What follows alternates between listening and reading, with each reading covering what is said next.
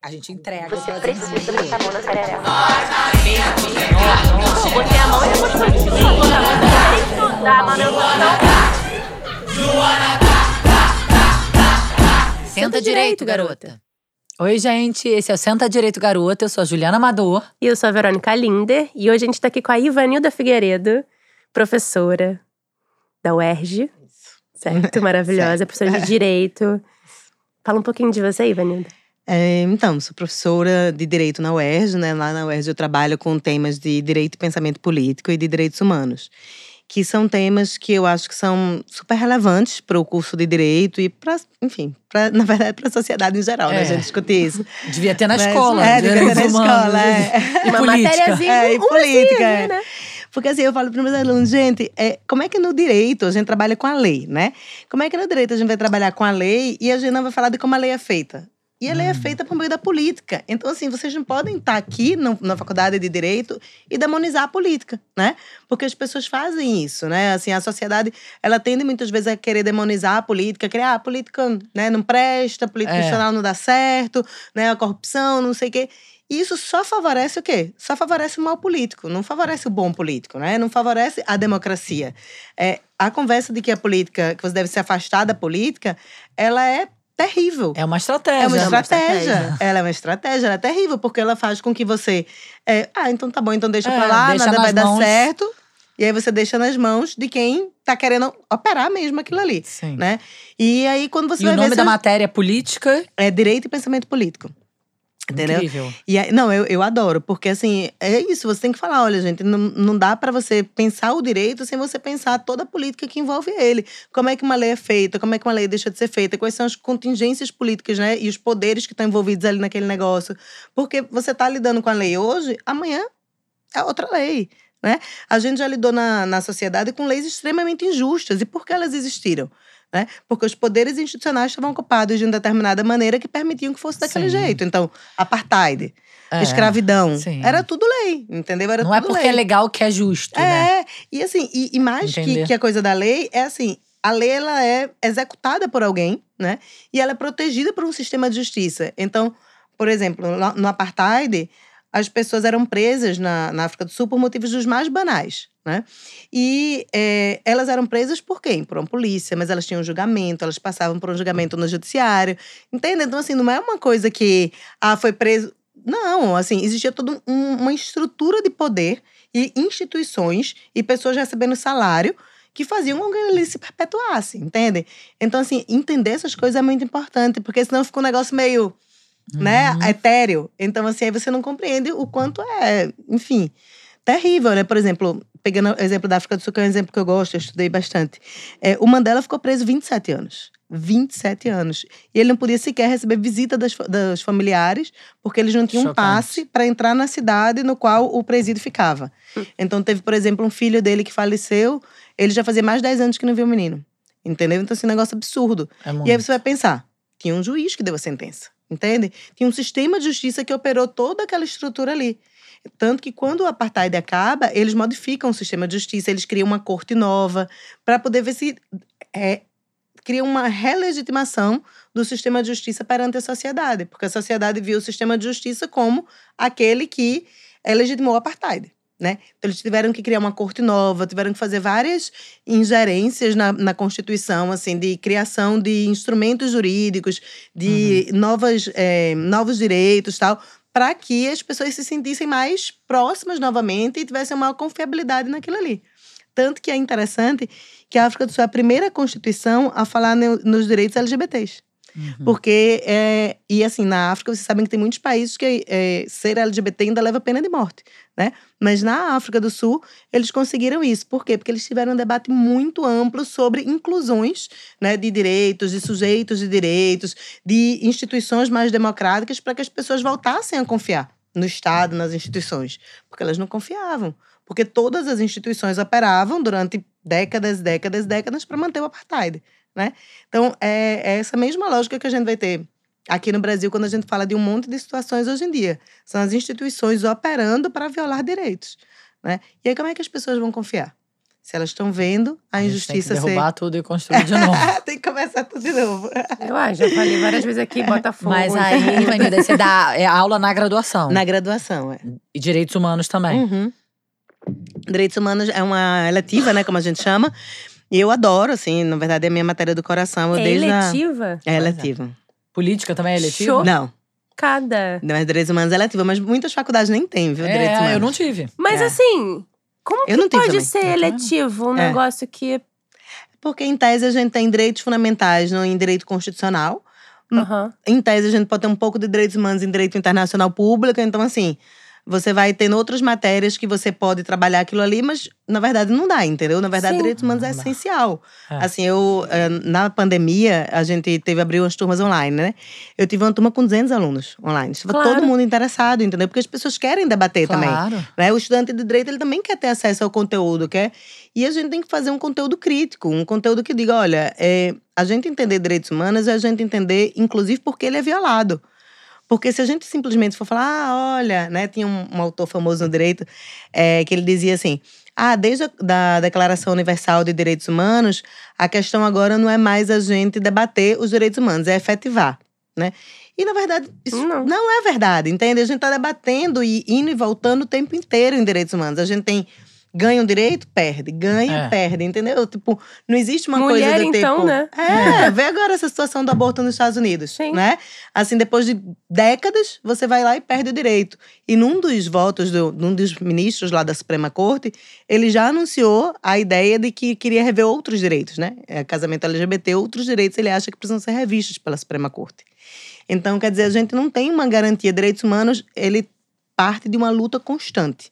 Eu sempre digo para meus alunos, não adianta a gente pensar, ah, direitos humanos é porque o Estado é bonzinho, é porque é, aquela história lá da, da música da Mangueira, né? Não veio do céu, não veio do céu nem das mãos de Isabel. É isso, não veio do céu, nem veio das mãos de Isabel, nem veio das mãos de ninguém, uma pessoa única, esses direitos.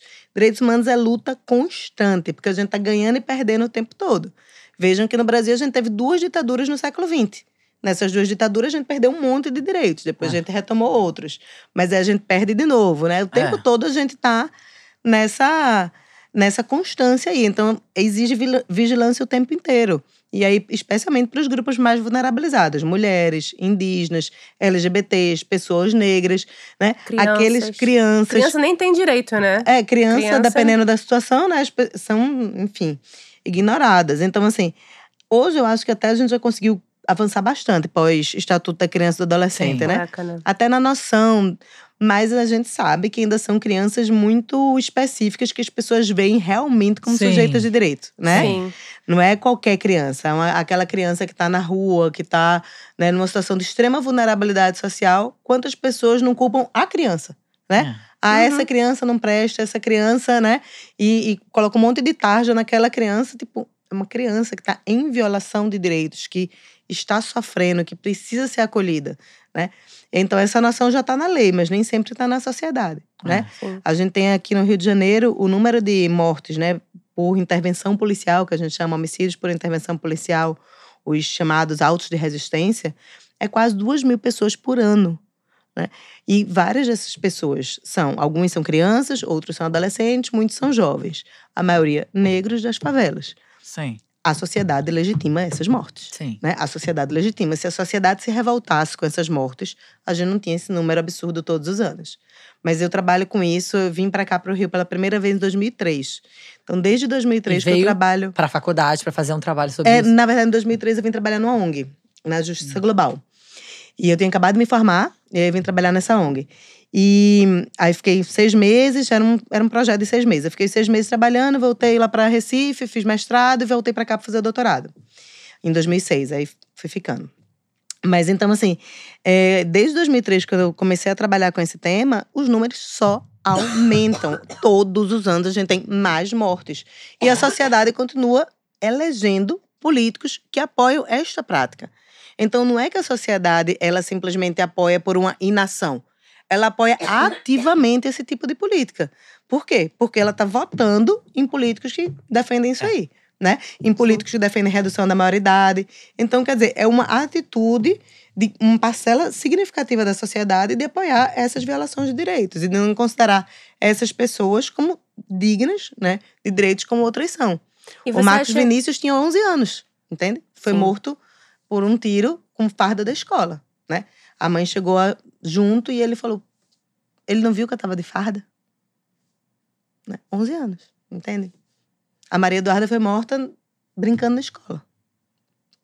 Então, assim, é um negócio muito absurdo. E, É surreal. né? E cadê o escândalo disso? Não? As Ah. pessoas estão votando em pessoas que apoiam isso. Então, é difícil, Eu, né? acho, eu vejo assim muito que as pessoas também não sabem muita diferença entre direito e privilégio, né? Então, assim, meio que.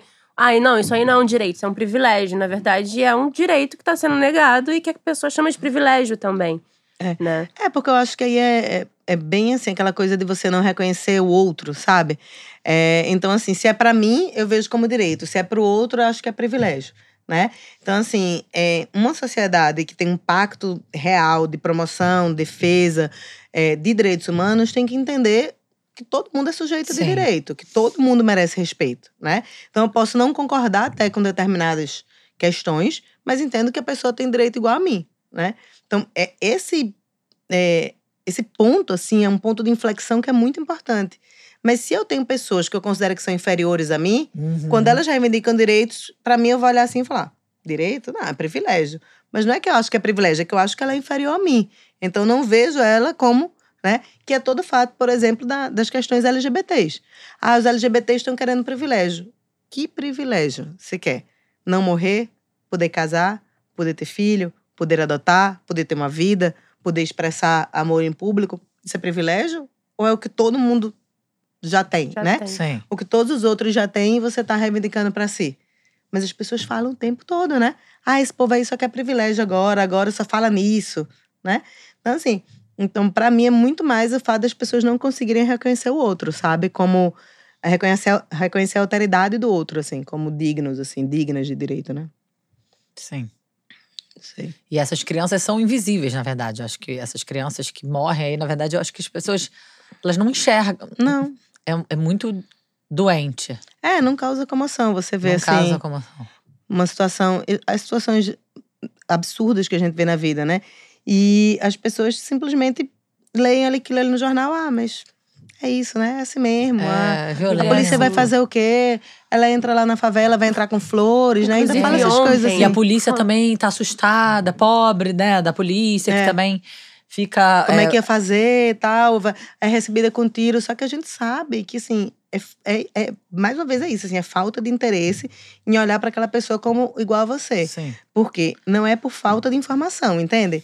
Isso eu acho uma coisa muito grave, assim, é uma coisa que per- perpassa, inclusive, a elite, perpassa pessoas com nível universitário, assim, não é uma Sim. coisa que a pessoa Uhum. não sabe porque não tem conhecimento, porque não tem interesse em saber.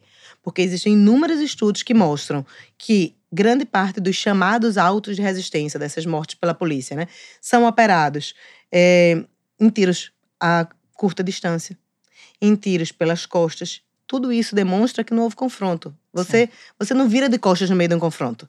Entende? Você não leva um tiro a queima-roupa no meio de um confronto. Entende? Então, assim, tem várias provas disso feitas por instituições sérias, como Anistia Internacional, Defensoria Pública, Human Rights Watch, vários estudos há anos. A Anistia Internacional tem um relatório que chama Você Matou Meu Filho. É de 2016 esse relatório. Eles analisaram vários processos e eles demonstram que grande parte dos casos foi execução, não foi resistência. Entende? Então a pessoa, ah, não sei. Não, não sei não, você não tem interesse em saber. Né? Sim. Você não acha que isso é uma coisa importante, você está querendo pensar em outra coisa. Agora, Eu fiquei muito chocada ontem. Em algum jornal, não lembro agora o nome do chefe da Polícia Civil, mas estavam falando assim: ah, aumentou muito os roubos de mão armada no meio da rua e tal. É, qual é a sua. O que, que você acha sobre isso, né? Qual a sua Sim. sugestão? Ele teve a cara de pau de dizer assim: então, gente, parem de sair com o telefone na rua, não fiquem falando no telefone, não saiam com coisas de valor. E eu falei, mano, ele tá propondo que as pessoas fiquem em casa com medo de serem assaltadas e realmente dar uma solução efetiva de alguma coisa que pode ser feita. Tipo, Sim. Uhum. que seja, sei lá, aumentar um policiamento, aumentar a luz da rua, sei lá, qualquer É. coisa. Sim. Mas não, Câmeras de segurança. é lá. não. Fica em casa. Não sai na rua com seu telefone. Aí eu até falei, bom, então bota uns orelhão na rua. Vamos voltar a ter orelhão, Vamos tá voltar a ligado? orelhão. Vamos voltar a ter roubo de cartão de orelhão. Eu falei, caralho, por que que... Porque é isso, os chefes desses lugares estão. Esse é o pensamento. Tipo, não, ah, tá, é, vai ser assaltado mesmo. Então sair na rua. É, é surreal. Muito surreal. E, e, e é- e é aquela coisa assim, porque para você pensar efetivamente sobre isso, é isso, você- são questões complexas, não é não é óbvio, né? Não, não tem uma solução imediata. Mas, por exemplo, gente, tem três, mais de 3 milhões de pessoas famintas no Com estado do Rio de fome, Janeiro. óbvio. Então, assim, Sim. óbvio que o roubo vai aumentar, Óbvio óbvio, que que, vai. o furto Gente. vai aumentar. Sim, as pessoas estão com fome. Eu vim agora pra cá, eu moro no centro. Eu fui passando uma fila, assim, de pessoas assim, muito pobres, muito paparizadas para receber comida, sabe? E assim, era uma fila imensa. E eu vejo isso, assim, Eu muito acho até que lá. tá tendo pouco roubo. Muito. É, tá tendo pouco, Pouco. diante da loucura que tá. Sim. Gente, o leite tá 7 reais, o, o café tá 20. Não, Sabe, anda- no supermercado mais barato. Assim, as A- pessoas não têm dinheiro. O salário mínimo bater. É, a bolsa. A bolsa não. Cesta O- básica. Cesta básica, um salário mínimo. Um Entende? salário mínimo. É isso, tipo assim, como é que pode? Entende? Então, assim, as pessoas não têm, as pessoas ficam desesperadas, assim, as pessoas, então, aumentam enormemente esse tipo de coisa, entendeu? Porque a pessoa desesperada vai fazer o quê? Ela vai furtar, ela vai roubar, ela vai. Entende? É, é muito complicado. Então, É assim, muito. só que é isso, você falar. Você tem que complexificar o debate, né? Sim. É isso, Sim. assim. Tem a ver com você ter ah, um- ruas que você tenha mais segurança, tem a ver com luz na rua, né? Uma vez, acho que foi até o Freixo que uma vez falou isso, o povo ficou rindo. Não, isso é verdade. verdade. Tem vários estudos sobre isso. Quanto mais iluminação você Sim. tiver, quanto mais pessoas na rua tiverem, em vez de as pessoas estão guardadas em casa, Sim. mas estiverem circulando, vai ter maior segurança. Ocupação, Né? A ocupação dos espaços públicos é importante para você ter mais segurança. E os temas de desigualdade e pobreza, gente. É, não tem como verdade, não discutir o- isso, não entendeu? O grande lance é desigualdade e pobreza. A gente não vai É resolver nada desesperador, é, é se a gente não, desesperador. não melhorar isso. Tá, assim, e, e, assim, não tem como não falar sobre isso, sabe? Ah, e aí, os preços só aumentam. Você vai. Há, há muito tempo a gente não vivia uma situação dessa, né? muito, muito. Assim, você vai numa semana no, no supermercado, na outra você vai, o preço já aumentou. É, eu acho que a última vez assim que Eu eu, não lembro. foi em 1996, assim. é, é isso. 95, 96. Era década de 90 isso. Eu não lembro, sabia? Eu acho que Eu não- lembro porque eu lembro que, tipo assim, teve uma época que a minha casa era restrita em muitas coisas. Eu falava, caraca, mas a minha amiga da escola tem, como é que, né? Tipo, eu não Aham. tenho. Hum. E aí era tipo isso, e era esse momento, assim, eu sinto a mesma coisa agora. Tipo, tudo aumentou muito. Eu lembro que mesmo fazia estoque das coisas. Ah, vou comprar um monte de leite pra fazer estoque, não sei o quê. Porque era isso, né? Com medo que aumentasse. Então, É, aqui aqueles tá- itens mais básicos, você fazia É. estoque, não sei o quê. E é isso, é desesperador. Então, você vai… E, assim, imagina isso que você falou, né? Uma pessoa que ganha um salário mínimo, sabe? Então, assim, eu quando eu estudei eh, no doutorado, eu fiz… Era, o meu estudo era sobre Índia, Brasil e África do Sul. E aí, na Índia, eu comecei a estudar, verificar algumas situações de violação de direitos e eu me deparei com uma situação que era um surto de fome que eles tinham passado lá. E aí, a minha primeira reação quando eu pensei, né, um surto de fome, deve ser, enfim, pessoas que moram nas ruas, deve ser uma situação de pessoas desempregadas e tal. E aí, quando eu fui me aprofundar no debate, eram os trabalhadores do chá. O surto de fome foi no interior da Índia e grande parte das pessoas que passaram por esse surto de fome eram trabalhadores desses chás caríssimos que a gente compra indiana, entende? E a galera morria de fome. Eu, vi- eu cheguei a ver um documentário que o responsável pela fazenda dizia: ah, desde que eu cheguei aqui já morreram cinco. De fome. De fome. De fome, trabalhador. E a gente tá perto de chegar numa situação dessa. A gente tem, hoje em dia, no Brasil, trabalhadores e trabalhadoras em situação de insegurança alimentar. Sim. Que é fome. Que é não ter certeza se você vai ter comida três vezes ao dia. Porque não dá para comprar. Como é que se o salário mínimo, ele vai… Mal dá para cobrir a sua cesta básica, você vai morar onde? Você vai pagar a luz como? Você vai pagar o celular como? Você vai pagar transporte como? Não, tem, tem você não como. vive só comendo, né? Então, assim, é por isso que a gente vê aquelas fotos de gente, às vezes, entregador de, né, desses, de comida, na rua, dormindo na rua com a, com a mochila do lado. Porque o cara tá dormindo na rua e depois ele pega a bicicleta e vai entregar comida. Porque não tem como, o salário não dá. Às vezes ele tá entregando a comida que ele nunca vai comer. Que não vai também. vai comer. Tá morrendo de fome. Tá morrendo de comida. fome. Eu já vi uma reportagem de cara falando isso, é horrível. A gente vai entregar comida e a gente mesmo tá com fome. Quer dizer assim, é muito absurdo o que a gente tá vivendo, sabe? E as pessoas não notarem isso, assim, ou, ou, ou deixarem isso, né, como se fosse uma questão menor. Isso não pode ser uma questão menor, sabe? Eu acho que, espero que não seja nas eleições dessa vez de novo uma questão menor. Porque, assim, para mim, essa é a questão mais importante que a gente tem para debater hoje, assim, para começar a debater qualquer outra.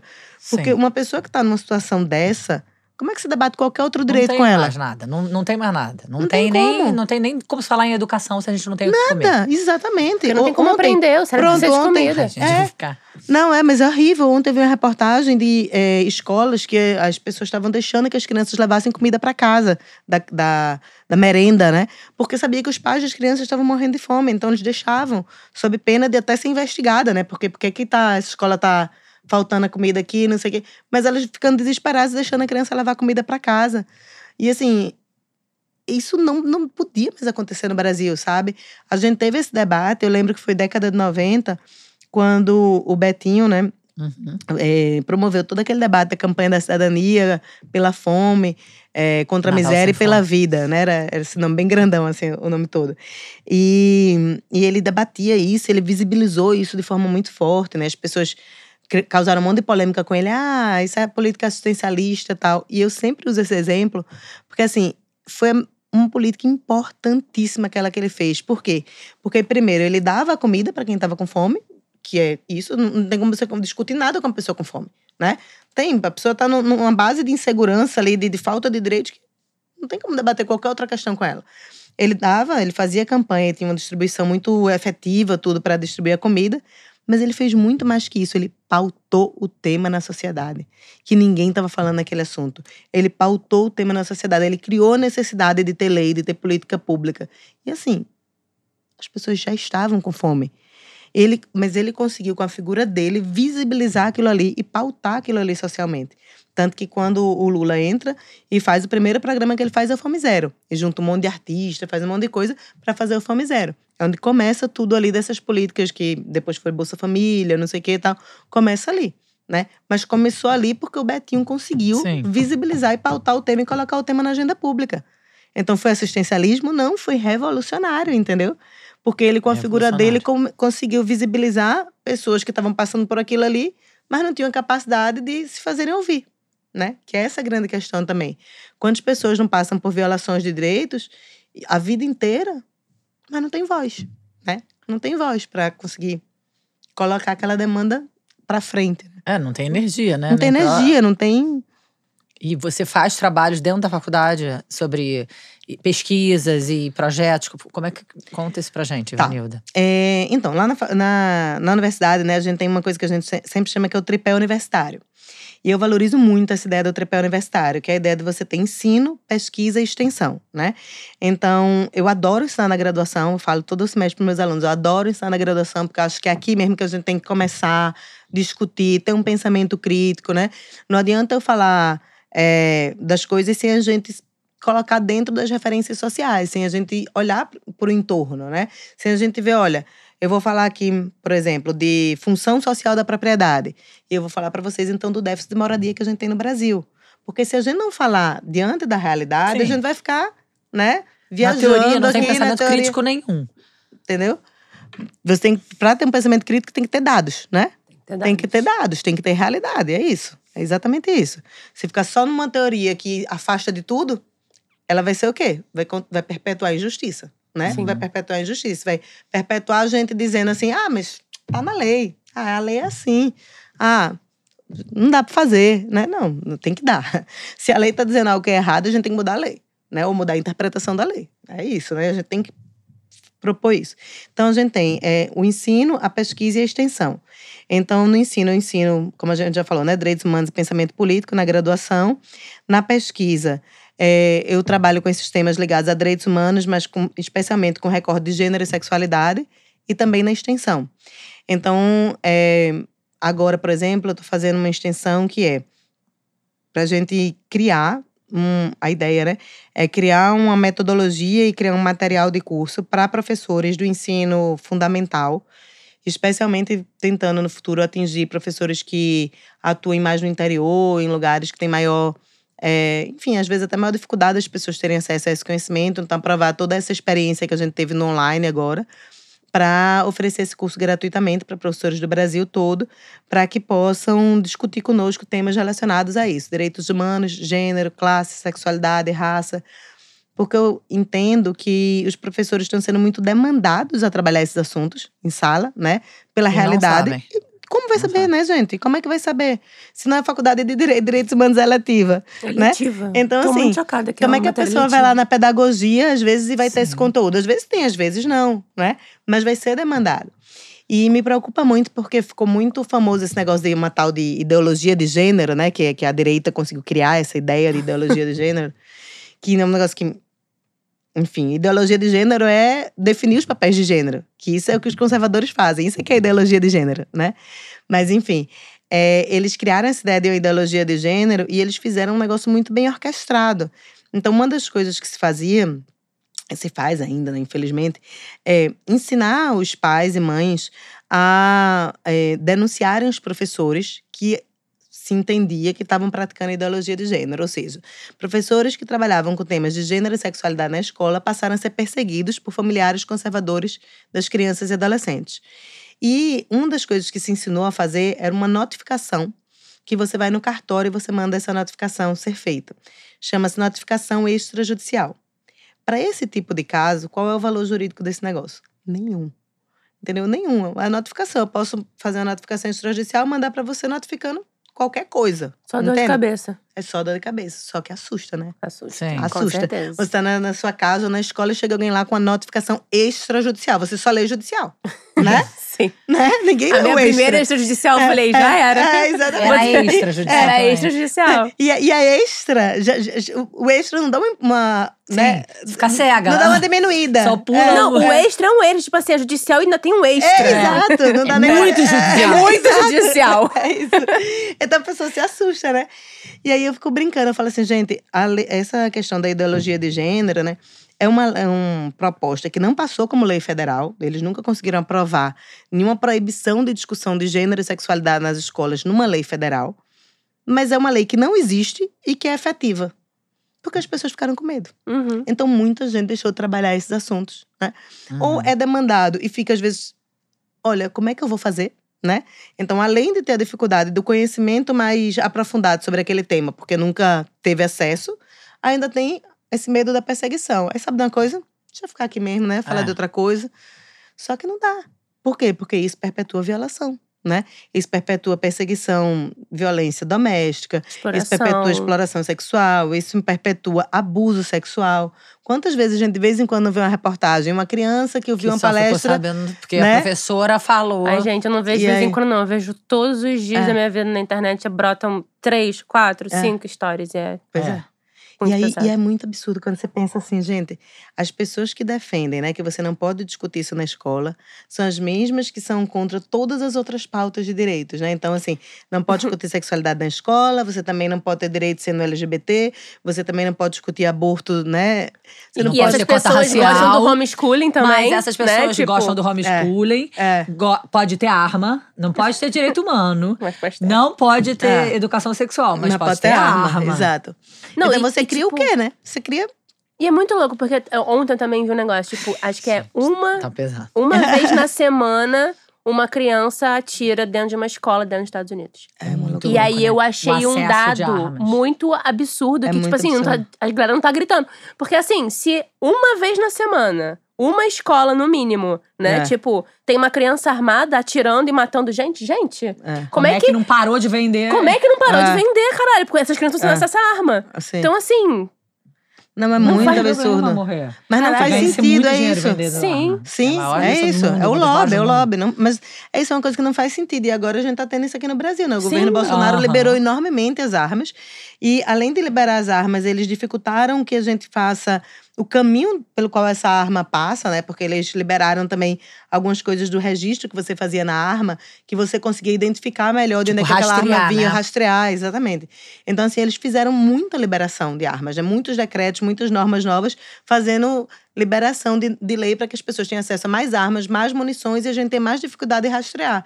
Aí, veja, você vai criando uma sociedade que é intolerante e armada. Isso vai dar bom? Lógico que não. Óbvio que não, Óbvio né? que não. Óbvio Tá que não vai dar bom. Já não tá dando, né? Eu vi uma vez um documentário que eu fiquei muito impressionada, que era um documentário sobre que unia justamente esse pessoal bem conservador religioso, né? Que eu digo que são os necrocristãos. Porque não é cristão, né? Não é, É, não. evangélico, é necrocristão. Porque assim, Sim. cristão tem de monte. 86% da, da sociedade brasileira é cristã. Mas esse 86% tem um mundo de gente que pensa completamente diferente, que, né? Enfim. Então não é qualquer cristão. São aqueles cristãos que têm essa é, característica de se unir numa pulsão de morte, que é a necropolítica, né? A necropolítica é um termo criado por um autor chamado Achille Mbembe, é, e esse autor ele define justamente essa necropolítica como essa política que tem uma pulsão de morte e que vai é, atuar como se uma parcela da sociedade ela tivesse é, fosse legitimado né, o extermínio dessa parcela. Sim.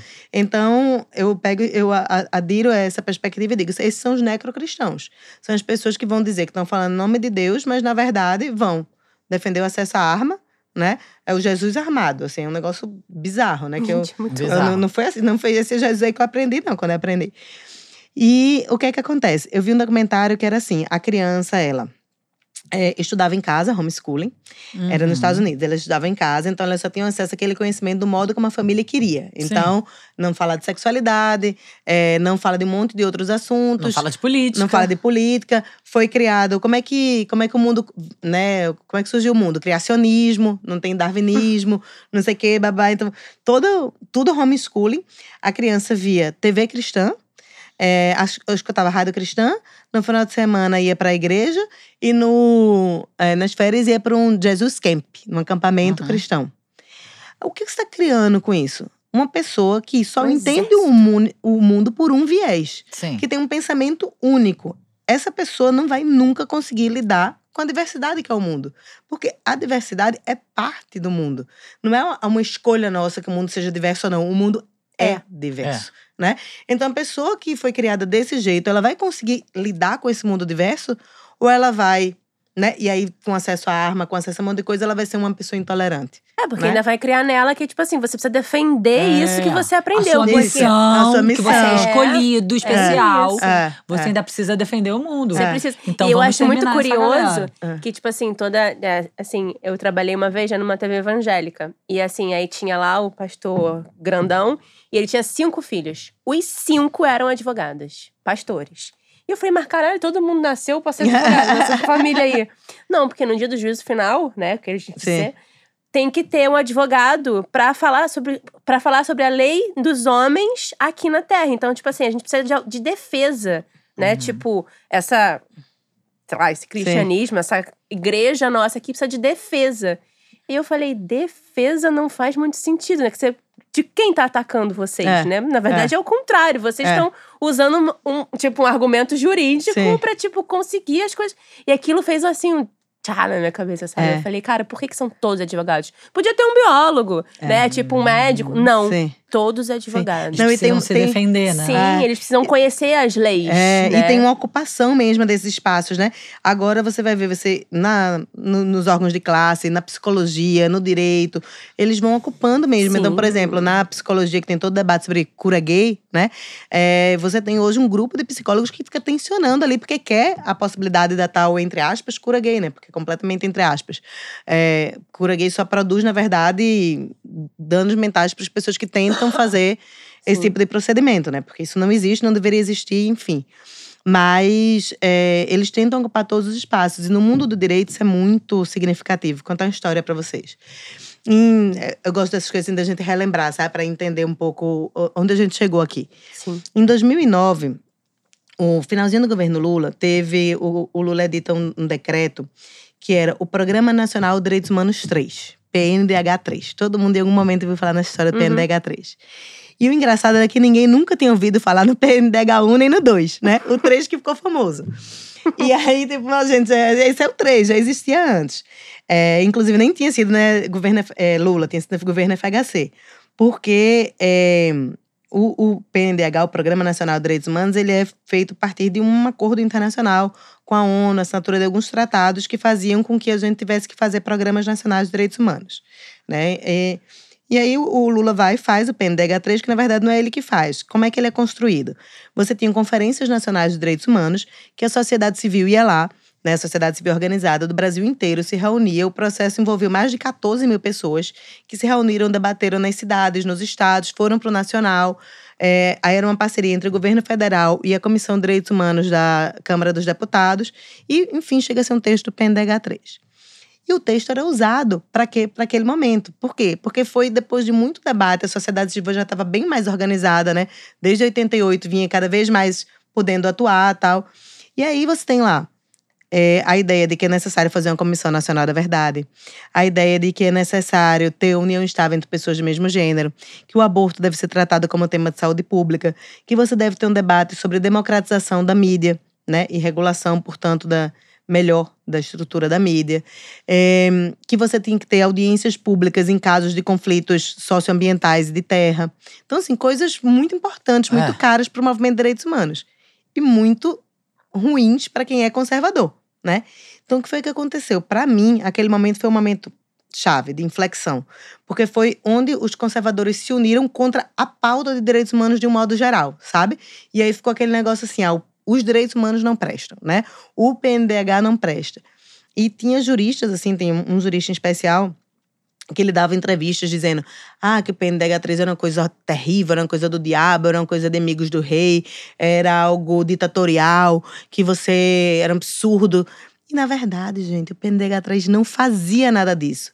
O que é que ele fazia? Ele dizia, ele era como se fosse um compromisso do Estado brasileiro, do governo brasileiro naquele momento, com a sociedade civil.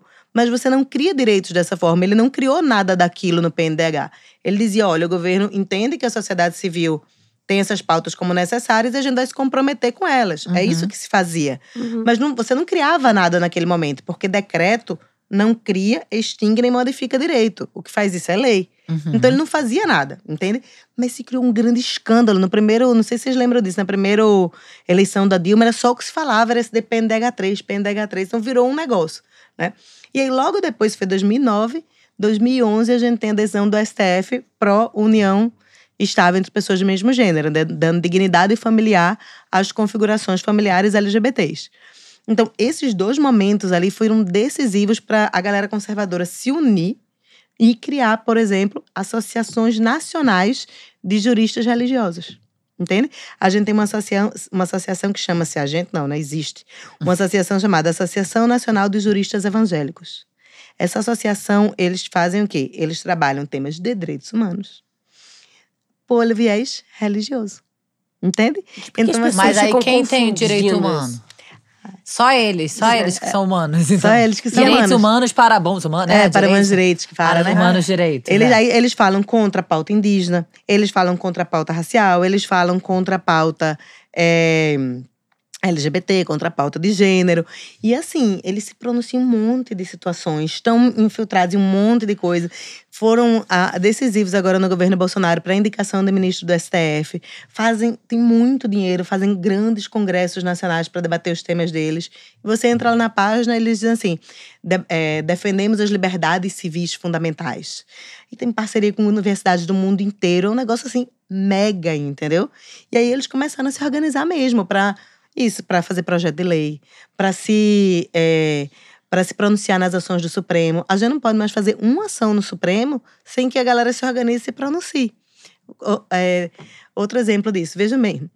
É, a gente fez agora essa ação no Supremo, né? É, eu, Daniel Sarmento, Alice Corbo, Lívia Paiva, vários advogados, a gente se juntou e fez uma ação pro bono para a BGLT, né? Associação Nacional de é, Associação Brasileira de Gays, Lésbicas, é, Travestis e Pessoas Trans. É, essa ação é o seguinte: nos formulários públicos em geral, você tem lá nome de mãe, nome de pai. E muitas vezes obriga que você preencha o nome da mãe. E isso começou a gerar. é, começou, né? Gera, na verdade, várias distorções. E uma ativista lésbica que tem é, dois filhos com a esposa dela, ela visibilizou isso há uns dois anos. Ela começou a visibilizar muito, começou a colocar na mídia, por quê? Ela, quando consultou na Receita Federal, ela descobriu que na Receita Federal, só a mulher dela era mãe dos filhos delas. É a e ela não era. É. Então, assim, e aí o que é que acontece? A Marcela e a Melanie, né? Uhum. E aí ela começou a visibilizar essa história e tal, não sei o que. E uma amiga minha, que é amiga dela, me ligou, começou essa história e a gente começou a pensar o que fazer. E aí é, é muito interessante você ver a situação, porque vejam, quantas vezes na vida a gente não preenche algum cadastro que eles pedem o CPF, e aí se tiver qualquer coisa errada, eles dizem assim, não está batendo com o registro da Receita Federal. E aí vai na Receita Federal para ver o que é que tem, né? Então imagina quantos constrangimentos uma pessoa vai passar durante a vida, porque o registro da parentalidade dela não está sendo feito da forma correta pela Receita Federal. Quantas eh, violações de direito essa criança, depois adolescente, depois adulto, sofre e, e sofrerá né, ao longo da vida, porque a Receita Federal não registrou corretamente a parentalidade dela, que na certidão de nascimento está lá colocada. Tá lá na certidão, né? Então, vê, a pessoa, né, o pai, a mãe, acha que tá tudo certo aqui. Eu tenho a certidão de nascimento do meu filho, tá aqui o nome. Nunca nem vai E é imaginar. muito doido, né? Porque Entendeu? assim, quando eu vi isso tá acontecendo, eu falei, eu peguei a minha, minha identidade, eu falei Sim. assim, não é pai e mãe que tá escrito, é filiação 1 e filiação 2. É. Né? Então, assim, eu falei, qual é a dificuldade de colocar isso em documentos normais, gente? É só em todos os documentos, filiação 1 e filiação 2. Exatamente. Ou você tem É. só um, ou você tem Exatamente, exatamente. Porque a lei de registros públicos fala em filiação, Sim. ela não fala mãe e pai. Sim. Aham. Justamente por isso. Só que vê loucura. Isso tá na identidade ali. Mas várias vezes no formulário interno que a pessoa preenche para fazer sua identidade, tá lá mãe e pai. Mãe. Então sai errado. É. Entendeu? Então, assim, é um negócio bizarro. E aí, vejam bem. Esse mesmo jurista que lá atrás lutava contra o PNDH3, que já tem quase 90 anos. É, O cara já tem quase 90 É, anos. esse Ah, cara. trabalha? sim, ele foi o primeiro a se pronunciar contra essa ação no STF. O primeiro a assinar um, um- que a gente chama de amigo da corte, né? um amicus curiae, é, que é um pronunciamento que você faz por meio de alguma entidade para falar no processo, pronunciar a favor ou contra, para dar subsídios ao Supremo para decidir. E aí o primeiro amicus que foi registrado lá, quem era o advogado era ele. Dizer, são essas pessoas que estão o tempo todo organizadas. Essa ação, São ela pegou. é, A gente sempre fala isso aqui. né? Ela pegou bem, assim, pegou bem assim, né? Pegou caldo, inclusive. Por quê? Porque eles fizeram um escândalo. A direita fez um escândalo com a ação, entendeu? Dizendo que a gente queria acabar com o nome de mãe e pai, que era mais uma vez querendo acabar com a família. com... Enquanto que, ao contrário, a gente quer que as famílias sejam reconhecidas, que a parentalidade das pessoas seja colocada de forma correta nos registros. É, assim, é o, é o básico. Filiação 1, filiação 2, genitor 1, genitor 2, pronto. Sabe? Não tem nenhuma dificuldade nisso. E, assim, se Isso não é criou- acabar com a família, né? Isso, na Não. verdade, é só, tipo, gente, Enxergar. existem outras É, formas de é, família que não é só exato. pai e mãe. É, ponto. exato. eu sou pai e Existe, mãe, é. Eu inclusive- continuo sendo mãe, Não, mas- inclusive, tipo, É. você, Você- é mãe solo, Eu né? sou mãe De solo. três crianças É, adotadas, é, né? isso. É. Então, assim, você escolheu ainda, e, gente, então nem tem um filiação dois ali É, que tu vai. é, E aí? é, Esse e espaço não é pra preencher, né? Nem É. pra ter um espaço em branco, né? Sim, não, claro que não. E é isso aí, até a gente já teve uma, uma maior vantagem ao longo do tempo, né? Das pessoas falarem, não, tudo bem. É, na própria questão da adoção, você não pode ter nenhum, é. nenhum registro que identifique que é adoção, né? Para que a, criança nunca possa. A pessoa, né? Criança, Como assim, no- na certidão de nasce- da, da criança não tem dizendo que ela Não. foi adotada. Não. Em nenhum lugar, em nenhum registro da criança vai ter isso. Só tá registrado lá, né, na, no sistema de justiça, porque teve um processo todo legalizado Uhum. para que aquilo acontecesse. E aquilo fica guardado no cartório. Sigilo, mas ninguém tem acesso, entendeu?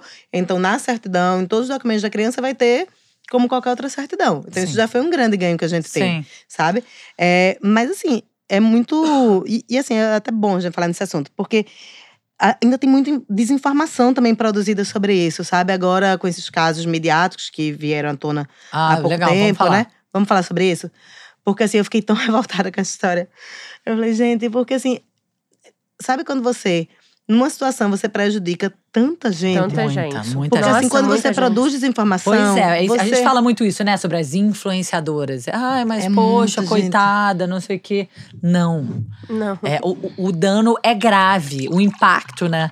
Exato. Da, da- da- E, de cara- promover desinformação é uma violência.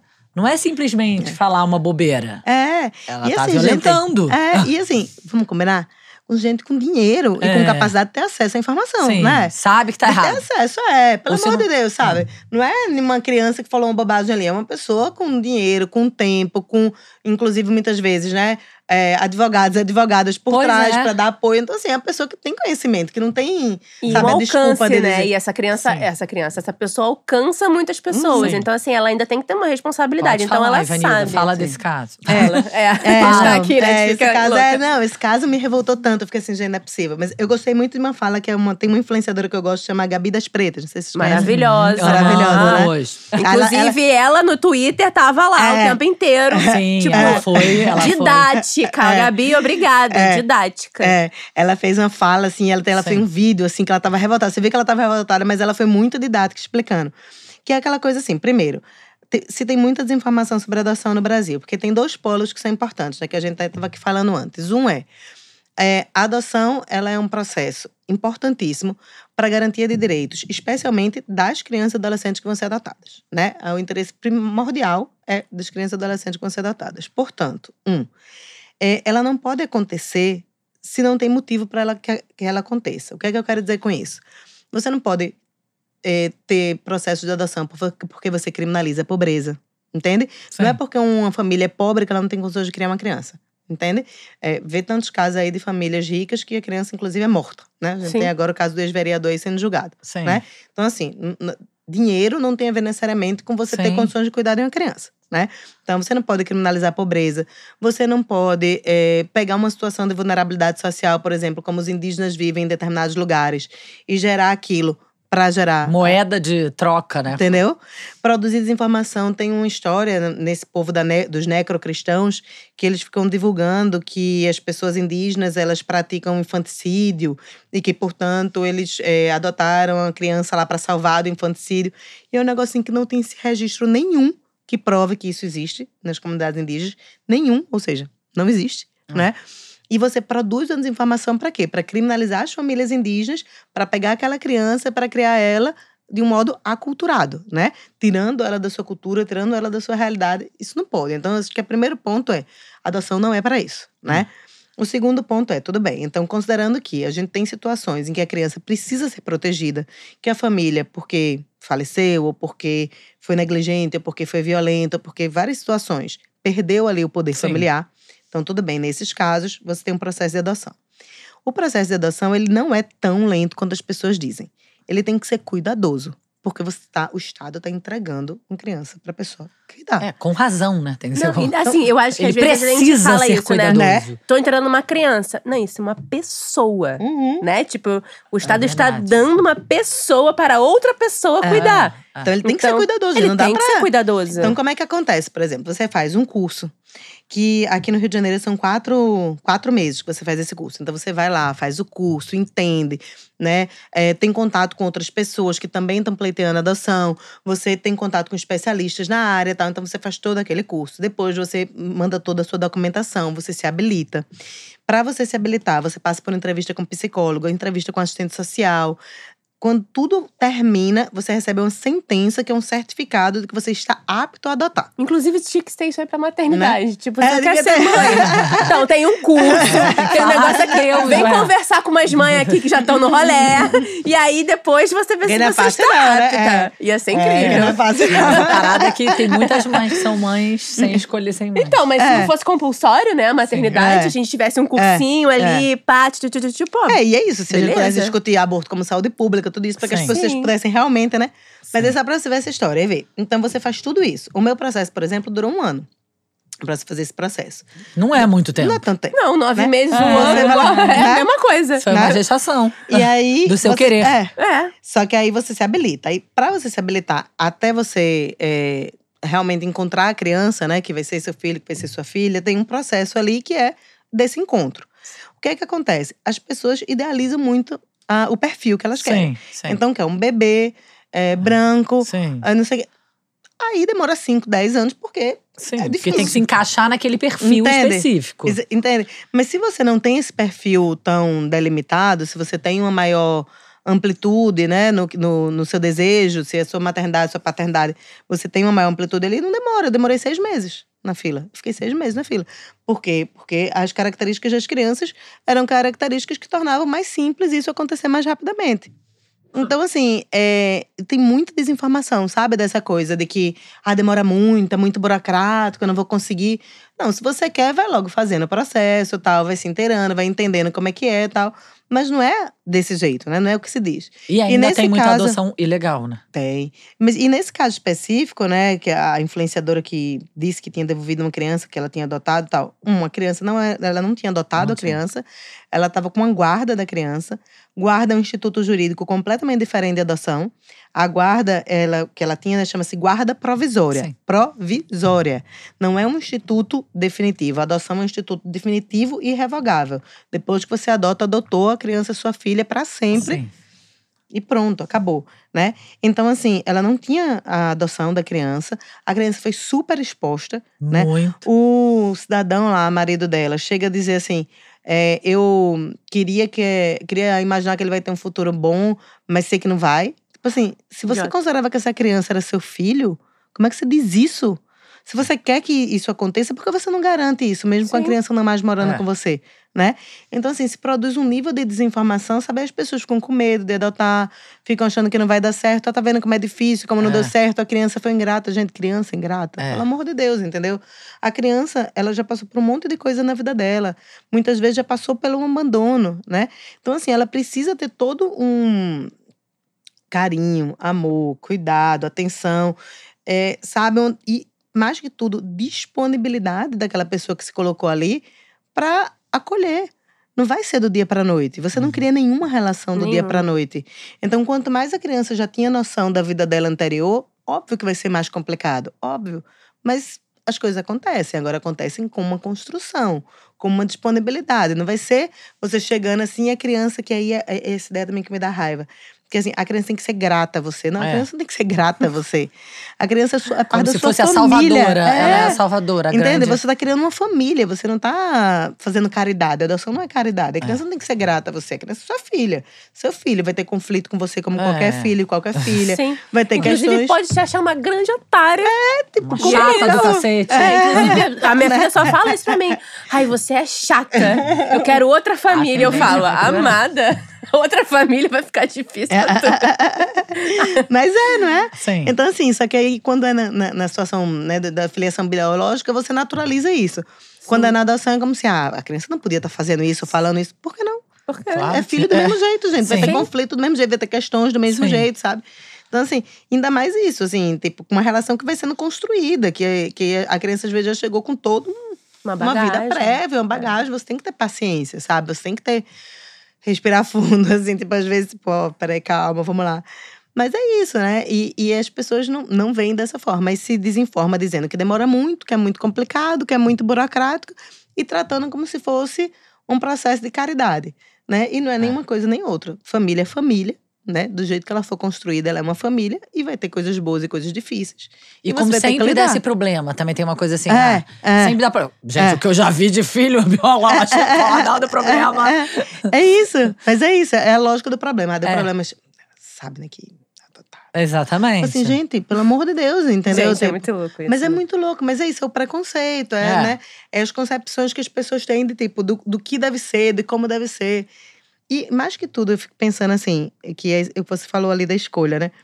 Quando você passa por um processo desse, você teve uma, uma voluntariedade, né? uma vontade, um desejo de estar ali, Sim. que fez com que você passasse por todo esse Com processo. consciência, né? Com total Com consciência. consciência. Quantas mulheres não viram mãe, não se tornam mães, porque a gente não tem aborto legalizado, porque Todos os métodos anticoncepcionais são falhos. todos são falhos, acontece, a vida adulta reprodutiva da mulher é longa, né? Uhum. Então, tipo, dá pra acontecer um monte de coisa nesse período, né? E não dá Sim. pra ninguém ficar julgando, porque, pelo amor de Deus, né?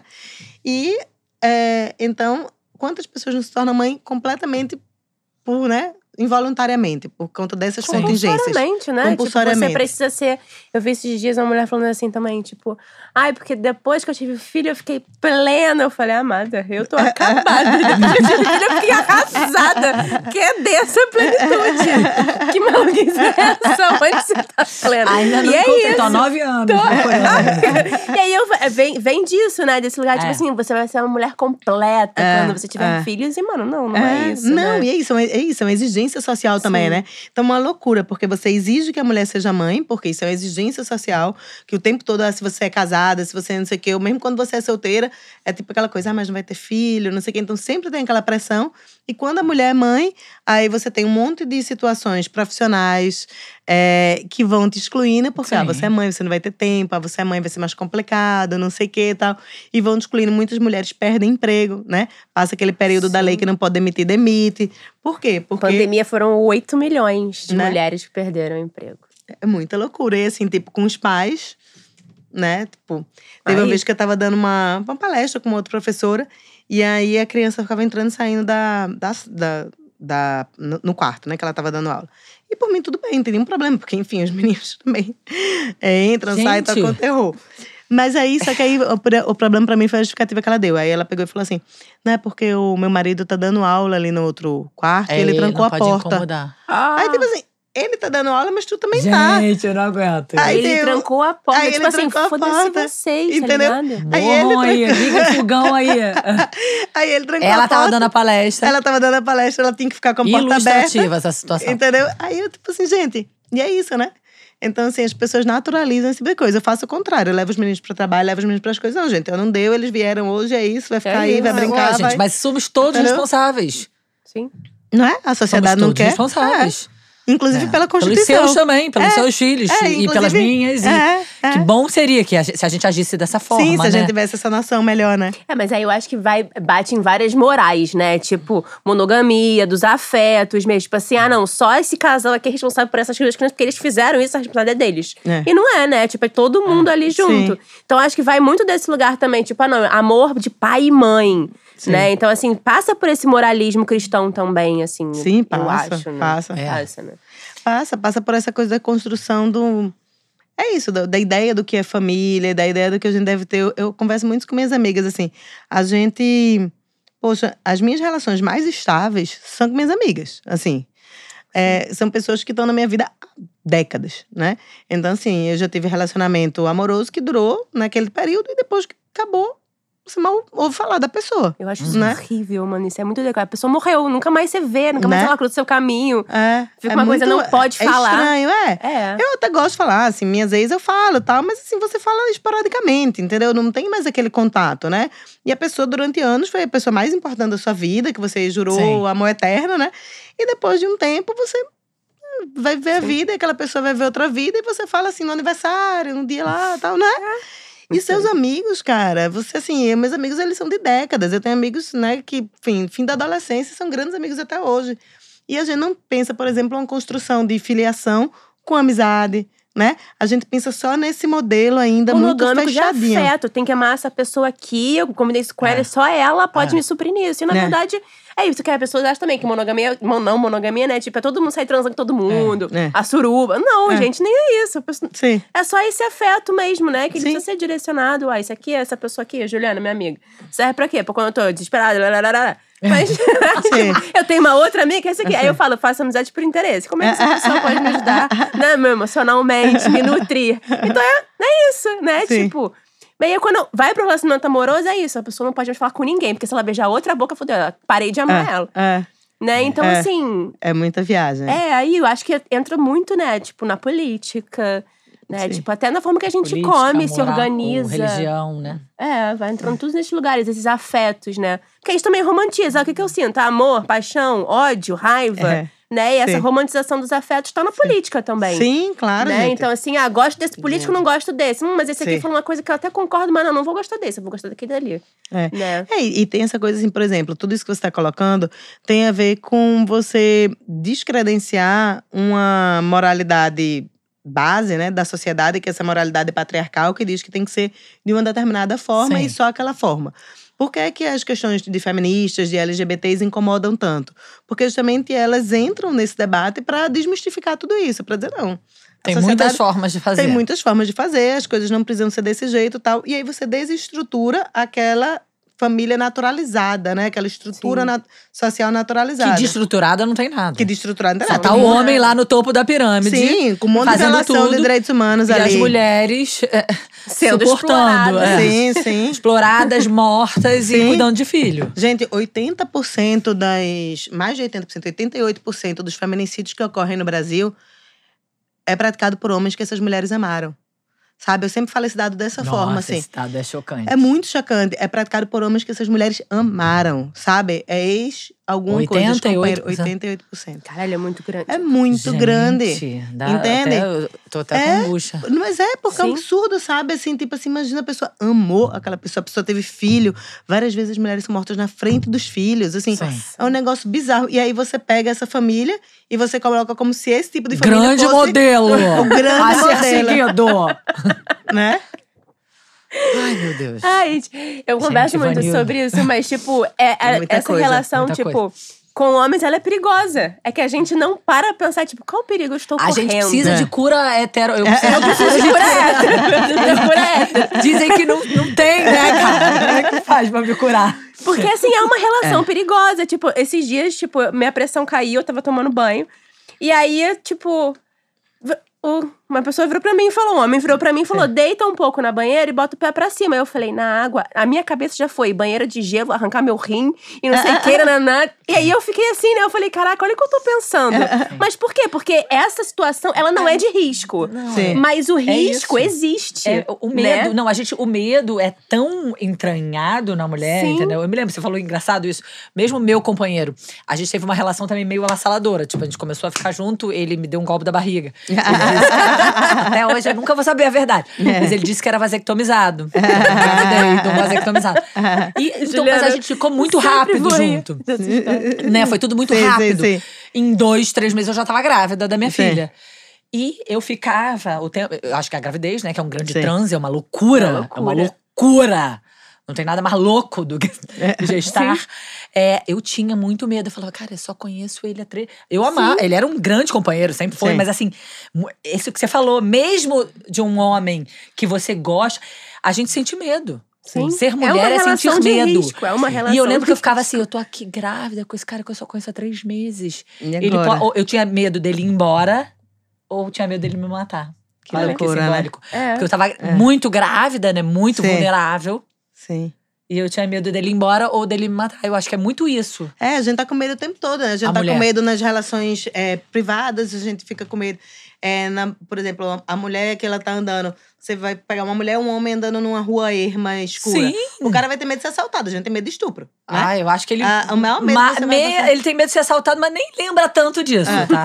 Mas a gente, o maior medo que a gente vai sentir em Muito, a gente sente medo assim, tempo é estupro. É o que você vai pensar primeiro, é o que você vai ficar né, tenso.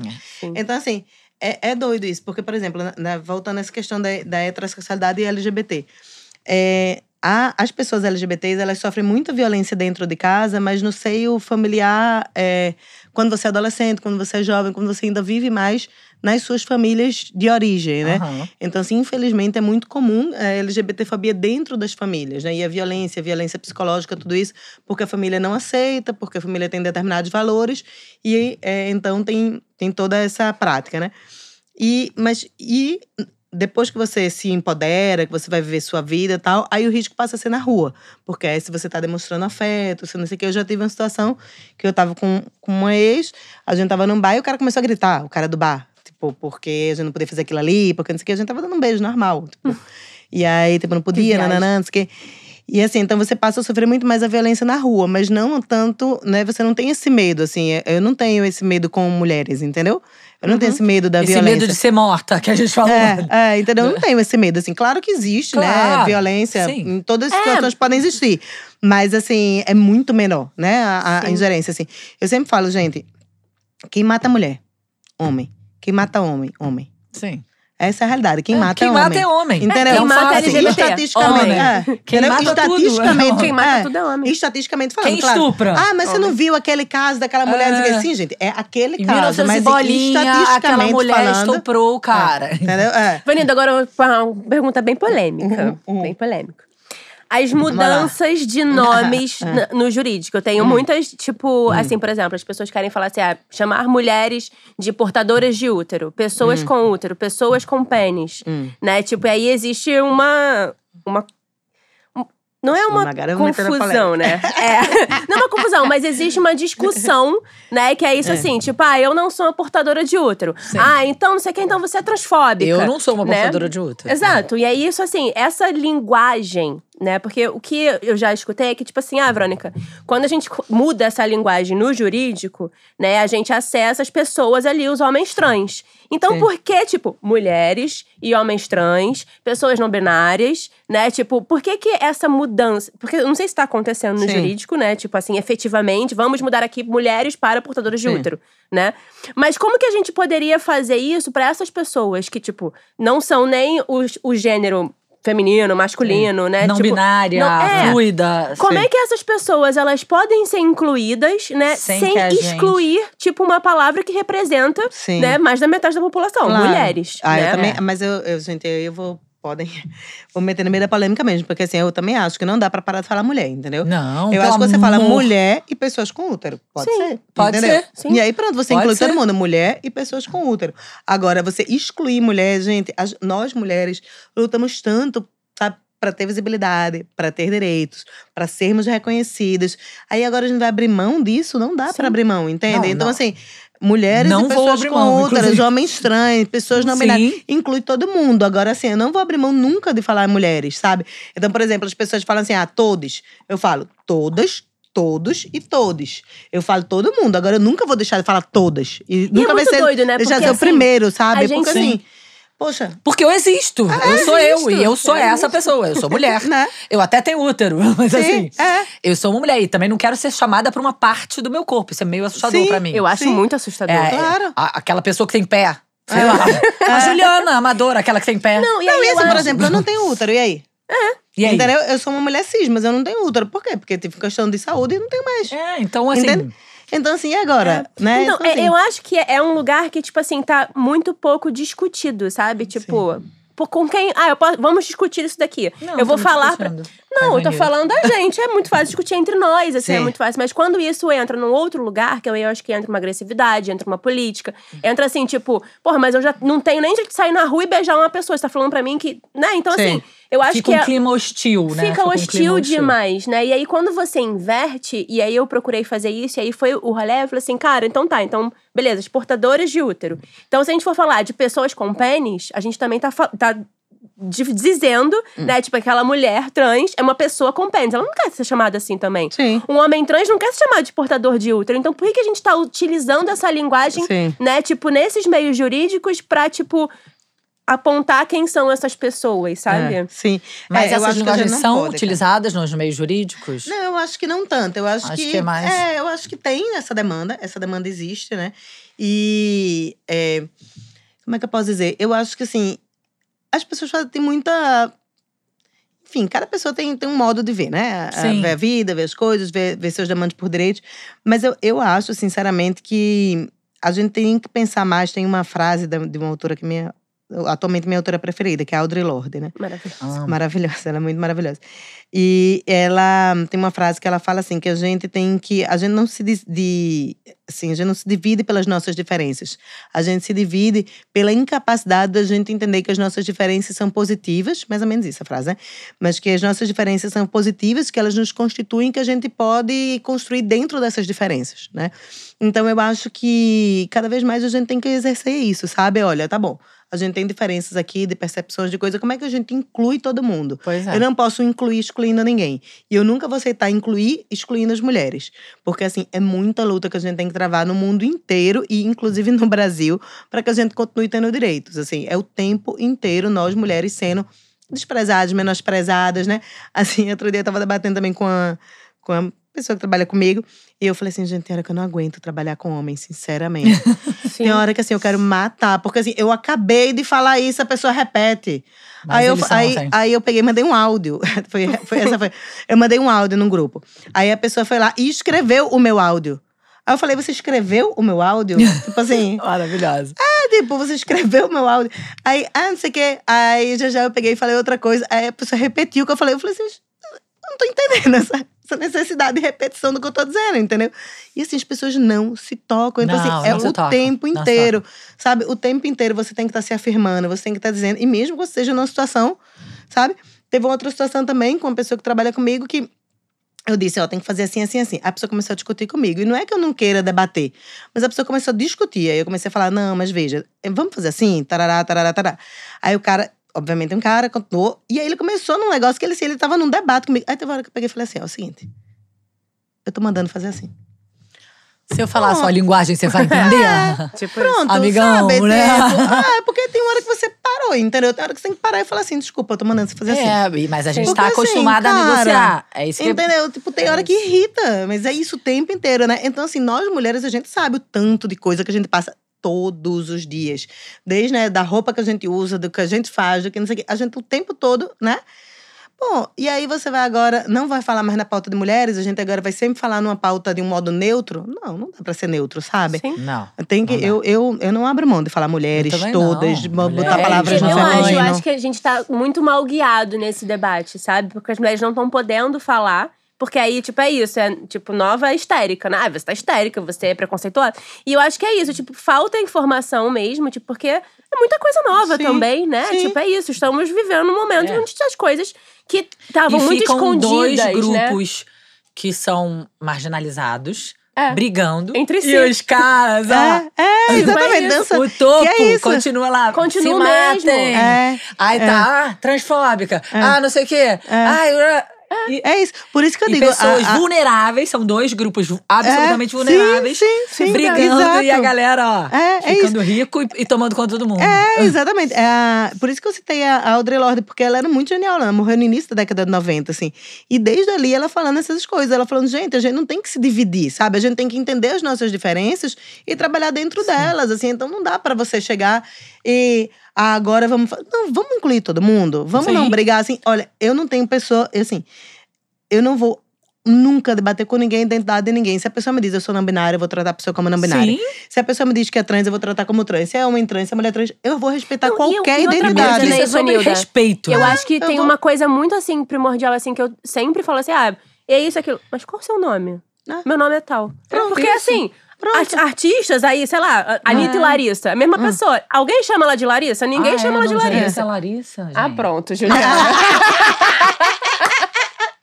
Depois de tanta coisa Entendeu? séria, tinha que ter uma fofoca. Né? Não, porque aí eu fico assim, cara, qual é a dificuldade de você É, chamar a é pessoa isso, pelo é. nome que ela quer que você chame? Porque é respeito, né? Respeito, mínimo. Sim, e eu, eu acho que eu aprendi muito isso, sim, na minha maternidade. Porque as minhas filhas, ah, agora eu sou um gato. E você brinca com a criança, ele é um gato. Ela tá Sim. lá de quarto no chão, imitando um gato. Você vai falar que ela não é um gato, ela tá miando. É.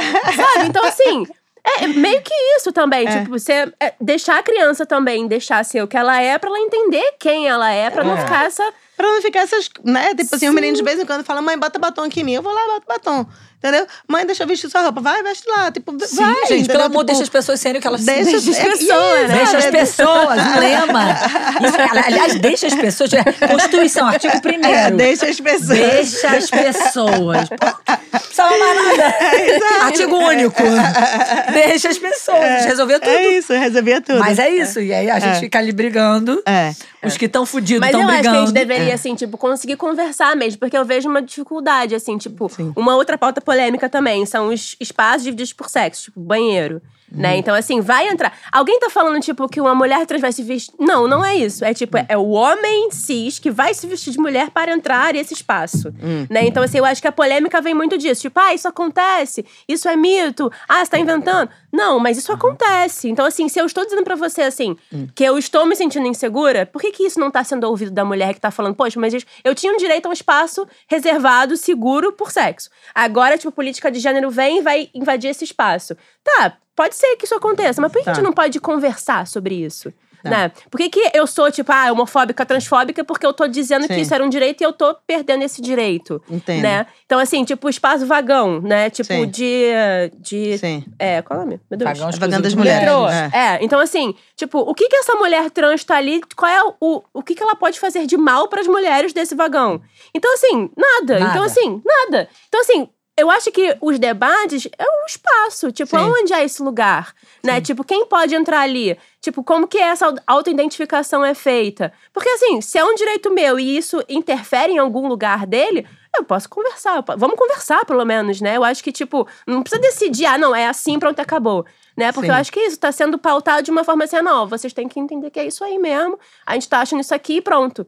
Sabe? Eu acho que aí a gente perde um pouco esse lugar que a gente nunca teve, que é o espaço público do debate. De sim. poder falar, olha, eu me sinto assim, me sinto assado, eu acho que isso Sim. aqui não Como tá é que a certo. gente pode resolver? Aí, Audrey. Como é que a gente pode resolver? Como é que a pra gente chegar? minha Onde é que a gente chega? segurança e a sua segurança serem garantidas. Cabine única. É. Cabine única, é isso o problema? Então Sim. faz um banheiro só cabine única. Não entra É. todo mundo ao mesmo tempo desse banheiro. Pronto. É, mas é um é. saco banheiro, todo mundo ao mesmo tempo. É, sabe? É, é, tipo, banheiro já é um saco, né? Mas é. Bota ali, privada, É. com um negocinho pra lavar a mão. A pessoa entra ali, faz, sai, pronto. Não precisa É. nem da placa de masculino e É. feminino. Sim. Né? Então, assim, Sim. por que, que a gente não tá podendo conversar? É Sim. isso que eu fico assim. Eu fico, Sim. caraca, não dá pra conversar. Porque se você fala uma frase, pronto, acabou o assunto. Aqui, ó, É. clara.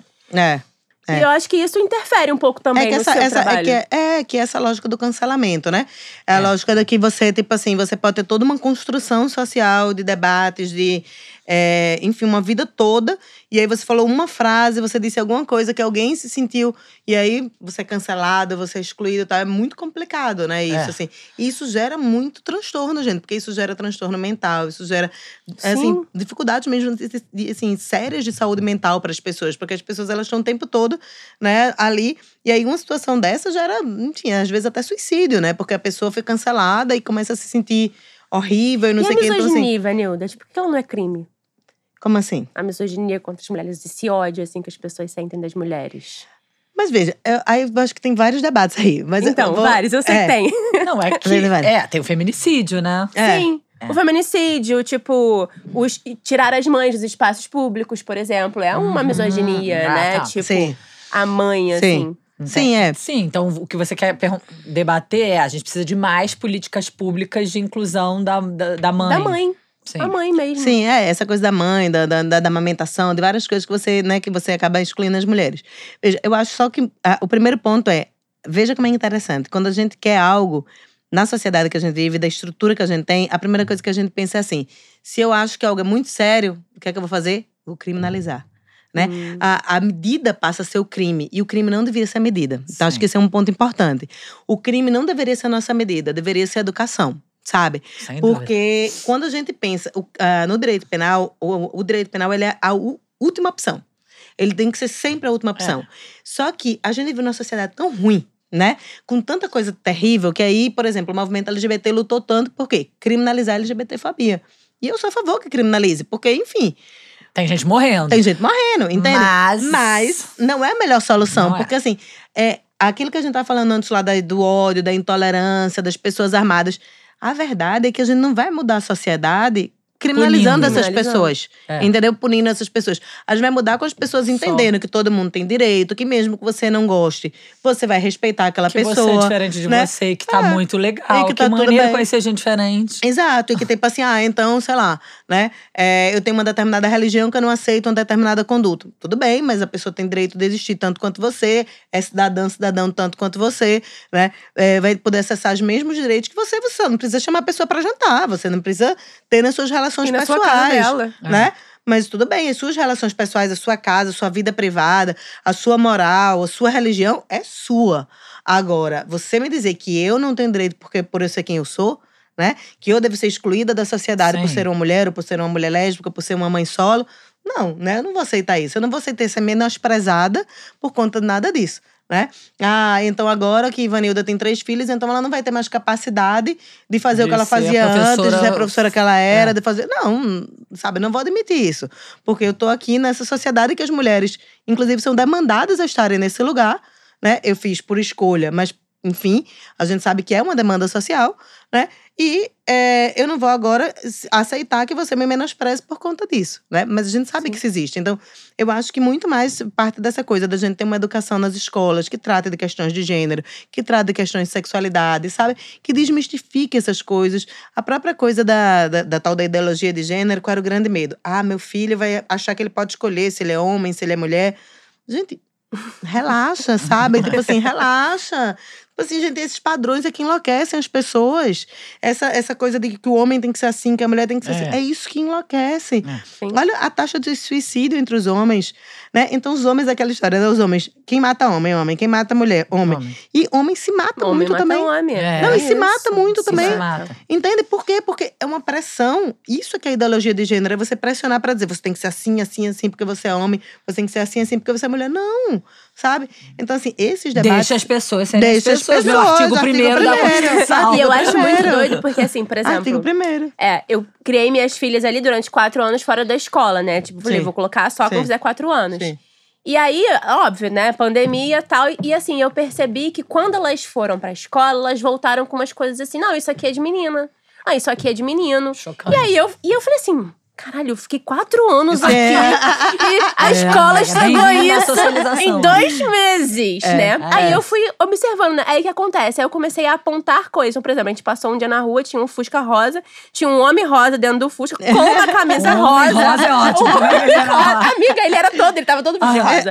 E eu falei, Bia, Alice, olha ali, um homem vestido de rosa. Olha, homens podem se vestir de rosa também, sabia? Uau, mamãe, caraca. Ah, mas homem pode pintar unha? Eu falei, claro, todo mundo tem unha, que não pode pintar unha? E aí eu vou falando pra ver se eu consigo fazer elas, Sim. tipo. Sim, é um trabalho, tô ligado. Mas é um trabalho. Mas eu É. fiquei assim, eu fiquei, cara, mas. Diário, amor. Amiga, mas é isso, tipo, eu, tenho, eu vejo o desenho junto, aí no desenho a gente conversa e tal. E eu falei, caraca, mas foram quatro anos fazendo negócio. Em dois Ah, meses, é. as meninas escolhem Não, rosa amiga. e as meninas azul. E eu falei, Trabalho mano, não, diário. É, não. É muito, né? É isso, é muito louco, assim, É. o quanto essas coisas influenciam escola, o que você vê na TV, né? Não sei o quê. Muito. Outro dia também eles estavam cantando os negócios, vocês aprenderem isso onde? Aí fiquei vendo, aí uma vez cheguei em casa e vi que era, a babá tinha colocado pra eles uma música lá, que era uma música de uma cantora mirim evangélica.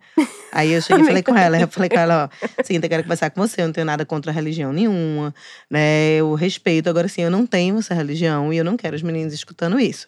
Eu sou uma mulher lésbica, essas religiões, elas fazem da forma como essas, né, é, pessoas direcionam o debate, muitas vezes elas vão fazer com que os meninos entendam papéis de gênero e os papéis sociais de uma determinada forma, eu não quero que isso aconteça. Então, assim, eu não quero isso aqui. Eu prefiro, inclusive, que nem bota YouTube, bota Netflix, porque dá pra controlar melhor. O YouTube vai Sim. Passando ali. Prefiro, por favor, você não coloca. Ela, Ah, não, tá, tudo bem, não sei o quê. Mas assim, né, você vê. E, e é isso. Agora, e por outro lado, agora falando no, positivo, que eu fico impressionada, que é assim, o quanto também, quando, enfim, eu tinha, era adolescente, jovem, né? Durante muito tempo, na verdade. não tinha nada, né? Assim, de, de pessoas LGBTs nos, nos cenários, Sim. né? Então, assim, quando você tinha uma pessoa LGBT, era aquele negócio, assim, você via aquele filme e tal, tipo, porque era muito pouco que existia. E hoje não, é muito mais comum. Você tem desenhos animados, que os personagens. Sim. Outro dia, a gente estavam vendo um desenho, aí a menina era uma princesa que tinha dois pais, não sei o quê. Aí o mais velho tava vendo Casa de Papel comigo. E aí, tinha no, no Casa de Papel, tem um cara que é muito grande, né? Alto, fortão, Sim, Helsinki, que é adoro. gay, não sei o quê. E aí ele fica assim, mãe, o Helsinki é gay, né? Que tem aquele mão, não sei. Então, assim, é muito bom, porque hoje em dia eles já vão muito na. Muito Sim. mais na naturalização, né? Na desconstrução é, desses tipo assim, padrões. Aí a gente tava vendo Supergirl. Supergirl também, a irmã da Supergirl é, é lésbica, não sei o quê. Aí a- a- a- ele falou assim pra mim: o que é que elas estão debatendo aí, discutindo? Eu falei: não, é porque uma quer ter filho, outra não quer ter filho, não sei o quê. Aí ele, ah, então elas vão ter que separar, né? Mas assim, uma coisa totalmente, sabe? Sim. Tipo, Sim. naturalizada e tal. Então, assim, é isso. a- o quanto as coisas influenciam pro bem e pro mal, né? É. Então, assim. É isso, Mas fiquemos atentas, avançamos um pouquinho, mas Pois é, estejamos porque vai perdendo, né? É. Tipo, eu acho isso. Que é- e, e assim, o que eu vejo, assim, né, da- do meu ponto de vista, é Sim. que, tipo, tá mal guiado o debate. Tipo, não tem uma pessoa falando assim, não, gente, olha só, isso aí, vocês se passaram nisso aí. Vamos voltar aqui e conversar como a gente pode resolver. E não ficar uma briga louca.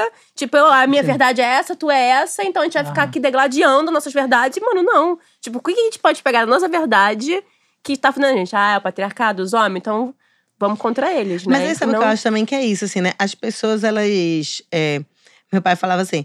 É, as ninguém, não tem graça você dizer que o, o cachorro mordeu o homem. É engraçado você dizer que o homem mordeu o cachorro, né? Você, você gosta da- as pessoas gostam da polêmica.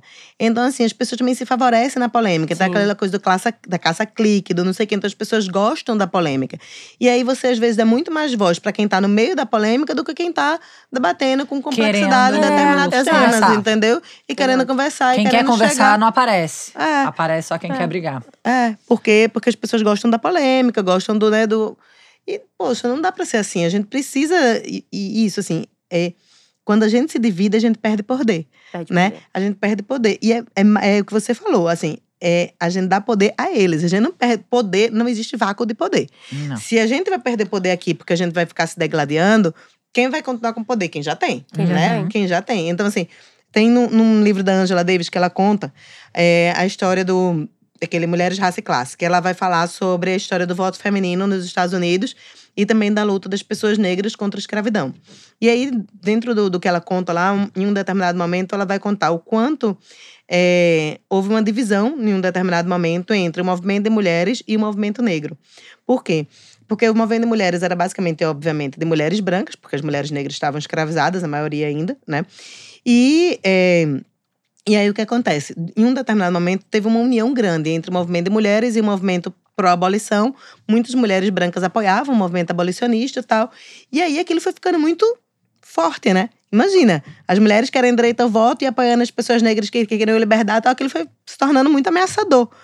E aí, é, vários políticos, vários aliados diziam assim: tá, a gente vai apoiar a causa de vocês, mulheres, mas só se vocês não ficarem aí junto É isso. com a galera abolicionista. Aí chegava pro abolicionista e falava: ó, mas- Até fico do seu lado. é, mas poxa, tá aí apoiando as mulheres. E aí tem até um, um autor né, abolicionista da época, que era o Frederick Douglass, que ele era conhecido porque ele era, tipo assim, o homem dos direitos das mulheres. E eles falavam isso pra desprezar ele, entendeu? Pra tipo, ah, você aí que é, né? Que ele era um homem negro. E aí ainda é dos direitos das mulheres, entendeu? Como se fosse uma forma de desprezá-lo. E ele falava, não, mas eu não tenho problema que me- me chamem assim, não.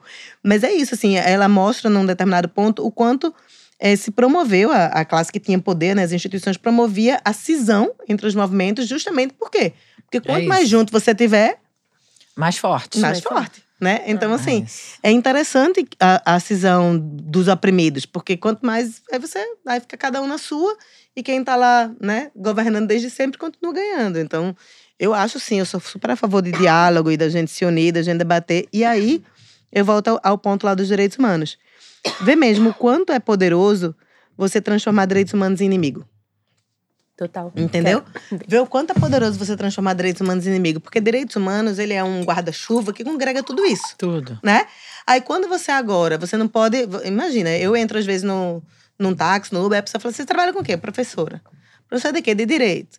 Depois eu não falo que trabalho com direitos humanos, entende? Porque senão eu já sei que vai dar polêmica, que não sei o quê, nananã. Às vezes o negócio fica, Sim. inclusive, né? A pessoa fica irritada, com Irritada. você e tal. Porque é, vem, foi muito interessante, estrategicamente, dizer que direito humano é direito pra bandido. Ai, mano. É É direito de quem você não gosta, né? É. Direitos humanos virou um negócio de quem você não gosta. É de bandido, é de, entre aspas, né? Abortista, é desse povo LGBT, é de não sei o quê. Então você pega todo mundo que, né? Que as pessoas têm algum tipo de, enfim, é, questão e diz, pronto, direitos humanos é desse povo. Aí você não quer ser, ah, é direitos humanos, mas ó, o direitos humanos tá lá quando o policial morre. Tá. Tá, gente, tá. Tá. Só que além de estar, além dos direitos humanos estar, um monte de gente também tá. A questão é, por que, que o direito humanos é mais visto na prisão, ou mais visto quando um, um adolescente, quando Marcos Vinícius é morto, do que quando o policial é morto? Porque todo mundo vai voltar para o policial já e vai valorizar que aquela morte não deveria ter ocorrido. E não deveria, né? A gente não quer que ninguém morra. Agora, pouca gente vai olhar para o Marcos Vinícius. Sim. E vai dizer, gente, essa criança não podia ter morrido, entende? Então, quem é que vai estar lá apoiando a família do Marcos Vinícius, escutando a Bruna e conversando com ela e dizendo, não, vamos junto? É o povo dos direitos humanos, né? Por quê? Porque senão não ia ter ninguém, Não entende? ninguém. Então, assim, isso é impressionante, assim, né? Uma vez fizeram uma pesquisa no Rio Grande do Sul e descobriram que a Maria do Rosário tinha sido uma das deputadas mais votadas no presídio. Entendeu? Aí, tipo, aí eu falei, gente, isso, isso é o símbolo que o seu trabalho deu certo, sabe? Porque, assim, as pessoas identificaram que você, né, defende que elas são gente. Porque ninguém tá defendendo nos, nos direitos humanos que a pessoa não seja responsabilizada pelos seus atos. Entende? Não, e ninguém tá falando lá pra aquela ricona ali que mora na Vieira Solto que ela não é gente, né? É, Todo mundo sabe que ela é gente pra Todo cacete. mundo sabe que ela é é muito gente. gente. Exatamente. Mas aí, Né? quem tá É, olhando pra aquela mulher que foi, né, ava pô, avassaladoramente perdeu o direito desde que nasceu pra chegar ali na prisão. É, exatamente. Nunca E, tipo foi assim, olhada na vida. Nunca. E assim, e, e a, a outra coisa, gente, assim, eu acho, sinceramente, eu nem sou do, do povo que é mais né, contra o direito penal. Eu acho assim, crimes violentos, a gente vai ter que responsabilizar a pessoa. Sim. Né? Vai ter que responsabilizar. Agora, responsabilizar a pessoa não pode ser tratar ela como se ela não fosse uma pessoa, né? Que é o que as prisões brasileiras fazem. Sim. Até porque a pessoa uma hora vai voltar para a sociedade. E vai voltar como? Se você tratou Pior. ela como se ela não fosse gente, né? Que é o Então, caso assim, do Degase, né? É, que é todos esses casos, assim, do, do Degase, da- né, da, da- que, é, que deveria ser mais do que tudo um sistema socioeducativo, né? A ideia é, inclusive, Sim. que seja um sistema diferente do sistema penal, Sim. né? E não é, né? E não é. A gente sabe que acontecem coisas horrendas. Sim. Então, Tipo, não Então, tem nem espaço para as esse mulheres. programa é isso, direitos humanos. Eu sou da galera dos direitos humanos. Não, mas Eu eu, amo, acho sou muito louco, né? Tipo, eu vou só acabar de falar do negócio do Degás dos direitos humanos. Quando a mãe, né? Porque quem vai Sim. visitar lá no Degás é só a Sim, mãe, né? sim. Ninguém vai, não vai pai. Sim. Quando essa mulher vai entrar ali, não tem nenhum espaço pra ela trocar de roupa. É. Então ela tem que trocar de roupa na frente das pessoas que estão trabalhando ali, que são homens, mulheres. E elas enfim. vieram de longe, né? Viajaram. Tipo, vem de, sei lá, Nova Friburgo, né? O filho tá ali, tá em Belfort Roxo. Enfim, aí, tipo, isso já começa assim, tipo, pra você Sim. visitar, você vai passar um constrangimento. Não, e né? agora você que vai é ser assim. punida por isso. Fora a toda a revista vexatória, né? Sim. Fora toda a Exato. revista É, vexatória que gente você fazia aqui pra... uma mulher extraordinária que tem um projeto social que cuidava dessas mães. É terrível, gente. É terrível. Então, assim, é muita situação, Olha. sabe? É muita violação de É direitos. muita a pessoa, violação. a mãe, por ser mãe, é tratada como uma pessoa que fez algo que Sim, não foi culpada. culpada, Culpada. né? Você- Culpada. E, Transou, tá né? ali. Transou, né? É. Então, assim, é, é, é tanta coisa, né, que a gente precisa É. debater assim. Então, assim, mas aí eu volto mesmo a dizer isso. Vê, dentro disso tudo, olha como é poderoso a gente ter, por exemplo, né, a, a pauta de direitos humanos como uma pauta importante. Importante, urgente. Urgente. Aula de Urgente, direitos sabe como humanos a na gente- escola. É, e não, e como a gente voltar a afirmar, assim, sabe? Se afirmar mesmo como defensor de direitos humanos, defensora de direitos humanos, sabe? Pautar isso, porque assim, não dá mais pra gente aceitar que as pessoas fiquem achando que direitos humanos é né, algo negativo, é o inimigo. Gente, pelo amor de Deus, sabe? Não dá mais pra gente aceitar que a eleição desse ano vire uma eleição de novo, que eles peguem as nossas pautas pra violar direitos, porque é isso que acontece, né? É, fechando mesmo, eu fiz um, uma análise há um tempo atrás dos cinco países com maior déficit democrático no, no ano 2021. É, tem um instituto que divulga os, os países que têm mais democracia, menos democracia e tal. E aí eles divulgaram os cinco países com maior déficit democrático, né? Que estão declaindo na democracia. E aí, em todos eles, eu fui olhar a questão LGBT. Todos eles, perseguição LGBT pelo líder. Todos eles, o líder usa a bandeira LGBT como um modo de se legitimar como necessário para violar direitos, para violar outros direitos. Que foi o que o Bolsonaro fez, entende? Ele ficou o tempo todo falando mal de mulher e de LGBT, né? E usando um monte de fake news em relação a isso, para quando chegou no poder, ele não aprovou nenhuma lei contra LGBT, certo? Ele até fez políticas negativas, mas em termos de lei, ele não aprovou nenhuma lei. Mas ele aprovou a reforma trabalhista. Ele aprovou a reforma da Previdência. Entendeu? Ele aprovou liberação de armas. Ele aprovou liberação de agrotóxicos. Ou seja, ele fez toda uma política de violação de direitos que não tem nada a ver com a pauta LGBT, mas para ele se eleger, ele usou a Bom. nossa vida, as nossas dores, como sendo algo que legitimava ele, entende? Então, assim, Sim. é muito absurdo. Então, assim, o que eu, se eu pudesse desejar algo esse ano dessas eleições era que, tipo, as pessoas acordem e que isso não, não- prospere mais, sabe? Vamos falar da fome, vamos Você falar de outra a- coisa. A igreja lesbiteriana? Sim. E aí ela tem uma sigo- parte da música que ela fala, né? Deus. Que a democracia é a ditadura disfarçada, que é, o É. que a gente tá vivendo, a gente não tá percebendo. É, é, é isso, assim, e é. As pessoas estão sendo enganadas, sabe? As pessoas estão sendo enganadas, é isso, as pessoas foram enganadas. As pessoas não votaram porque estavam com medo da mamadeira de piroca, da É. cura da, da não sei o quê, né? Do que meu Sim, filho nem vai. todo eleitor dele é mau, mas é isso. Muita gente está sendo enganada. É. enganado, entendeu? Votaram com medo, por com medo, e, e uma grande parte do medo era de nós, de nós mulheres, de nós LGBTs, era esse medo, sabe? E é, aí você pega isso tudo e no final das contas é uma cortina de fumaça Uhum. para legitimar outras violações Outras de direitos, Sim, desmatamento, agrotóxico, Exatamente, arma, os exatamente. gigantes ali, a parada Exatamente, grande. é um gente dos lobbies. mais duas horas É, vamos acabar. E, e agora, só pra dizer uma coisa, é para ninguém depois de na, dizer assim que eu chamei de cortina de fumaça. Gente, cortina de fumaça, no incêndio, muita gente morre pela fumaça, entendeu? Então, assim, quando eu digo que é Sim. cortina de fumaça, não é pra desmerecer. Não, Entendeu? Não, é pra desmerecer, é pra dizer assim, ele usa isso pra chamar atenção e pra fazer. Coisas que afetam uma parte, uma, uma- né, uma, Entendeu? uma população muito maior. Muito É, maior. Como, enfim, a fome agora. Ivanilda, Tá você é extraordinária. Extraordinária. Amamos muito conversar com você. Obrigada pelo seu trabalho. Né? Obrigada a vocês por me escutarem, adorei ficar aqui conversando. Foi muito bom mesmo. Acho que é a primeira vez, assim, que, tipo, também a gente fala é, de abertamente pautas mais polêmicas também. Aqui, assim. É, do direito das depois. mulheres, né? Sim. Tipo, é muito louco isso. Sim. Tipo, eu nunca imaginei também que falar sobre o direito das mulheres ia ter tantas mulheres contra mim. Isso é muito louco. Isso é muito louco. Isso é muito Mas é isso, assim, veja, eu também acho que pra, pra gente sentar, assim, né, nessa, nessa coisa, tipo. É, eu acho que essa desconstrução do gênero, de quem é ser mulher, faz com que muita gente, né, é, enfim, com que vozes divergentes surjam. O negócio é a gente conseguir agora sentar e conversar, entende? É a gente admitir que agora tem mais diversidade mesmo, né? Que não existe mais uma, uma fórmula mais definida do que é Binária, ser né? mulher, binário do que é ser mulher, porque eu acho que o feminismo lidou muito tempo com uma forma mais binária de ser mulher, né? É, não existe mais isso. E agora, como é que a gente faz? Vamos Sim. tentar e conversar, né? Eu sou a favor também disso. Vamos novas. construir dentro dessa, dessa diversidade, assim. Obrigada, é isso, Ivanilda. gente. Obrigada. Você é Obrigada. maravilhosa. Incrível. Seguir em são, gente. contato. Foi ótimo. Venha sempre Muito que bom. puder e quiser. Tá bom. Irado. Obrigada. E viva os direitos humanos. Beijo, gente. Por favor, pra todo mundo.